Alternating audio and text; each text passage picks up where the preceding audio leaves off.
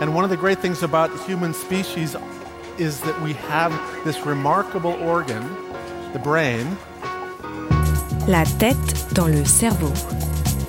Biologie, cervelle, synapses, neurosciences, physique. The human brain really is the most unique gift of our species. Avec Christophe Rodeau. Au début du XXe siècle, la rencontre d'une patiente et d'un médecin a permis de mettre en lumière une maladie jusque-là encore non décrite et qui est aujourd'hui diagnostiquée chez des millions de personnes. La tête dans le cerveau.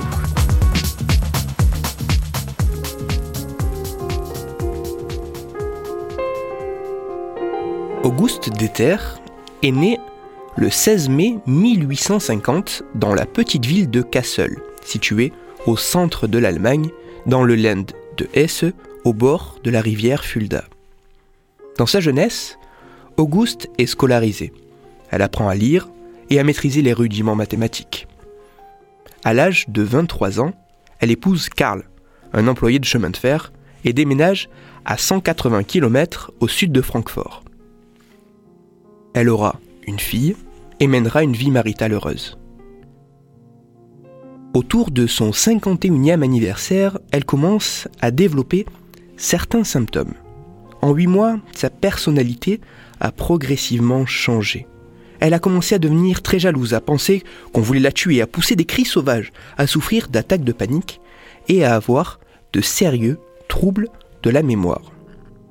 Karl, étant incapable de lui apporter les soins nécessaires, le 25 novembre 1901, il fait admettre Auguste à l'asile psychiatrique municipal de Francfort. Le lendemain de son admission, elle est examinée par un jeune médecin d'un peu moins d'une quarantaine d'années, prénommé Alois.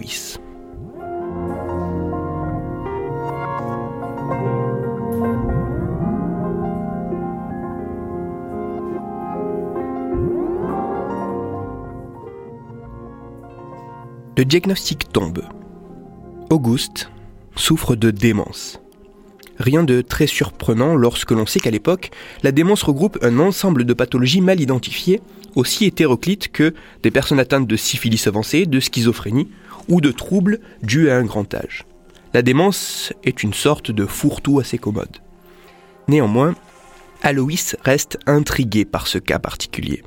Pendant les mois qui suivent, il entreprend de réaliser plusieurs examens afin de comprendre un peu mieux les troubles de sa patiente.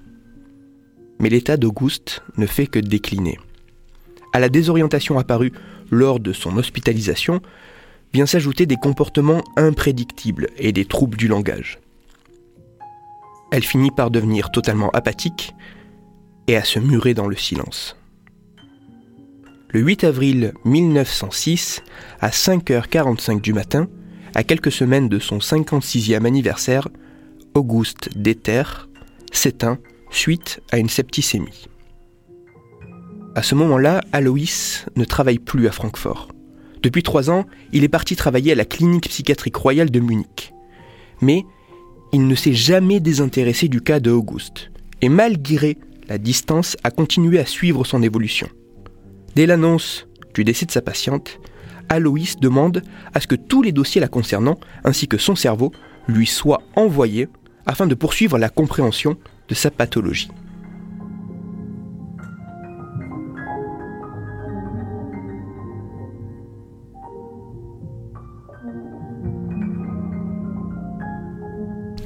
Au cours des semaines suivantes, Aloïs observe au microscope la composition du cerveau de Auguste. Outre une perte importante de neurones, il observe des éléments particuliers au sein et autour des neurones restants. À l'extérieur des cellules, il observe des regroupements de molécules sortes de plaques qui ne devraient pas s'y trouver. À l'intérieur des cellules, l'anatomie interne est assez désorganisée. Les fibres structurant un élément essentiel du neurone nommé l'axone et qui devrait être parfaitement aligné sont chez Auguste totalement enchevêtrés. Aloïs en a maintenant la preuve. Auguste n'était pas une simple démente. Elle souffrait d'une pathologie bien particulière qui n'avait vraisemblablement pas encore été décrite. Pour faire connaître ses observations, Aloïs présente le cas de Auguste Deter le 3 novembre 1906 lors de la 37e conférence des psychiatres allemands du Sud-Ouest. Cette conférence qui se tient à Tübingen. Malheureusement, sa présentation ne semble pas attirer l'attention ou susciter des commentaires de l'auditorat vraisemblablement plus intéressé par la présentation suivante sur la masturbation compulsive. Néanmoins, l'année suivante, en 1907, Aloïs publie dans un article scientifique la description clinique et pathologique du cas de Auguste Deter.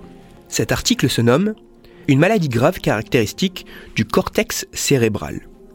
Il y écrit Au centre d'une cellule par ailleurs presque normale, on distingue une ou plusieurs fibrilles en raison de leur épaisseur caractéristique et de leur organisation singulière. On trouve de nombreux petits foyers dans les couches supérieures. Ils sont déterminés par le stockage d'une substance spécifique dans le cortex cérébral. Dans l'ensemble, nous devons faire face à une maladie particulière.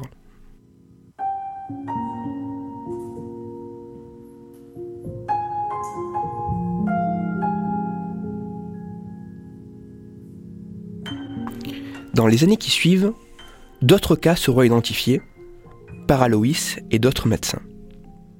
En 1910, Émile Kreplin, responsable et ami d'Aloïs, introduit la pathologie décrite par Aloïs dans la huitième édition de son renommé Manuel de psychiatrie.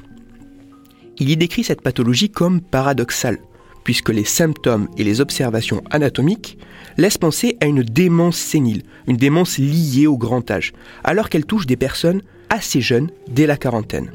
Pour lui, cela doit donc être aussi une pathologie bien spécifique, ce qu'elle est effectivement.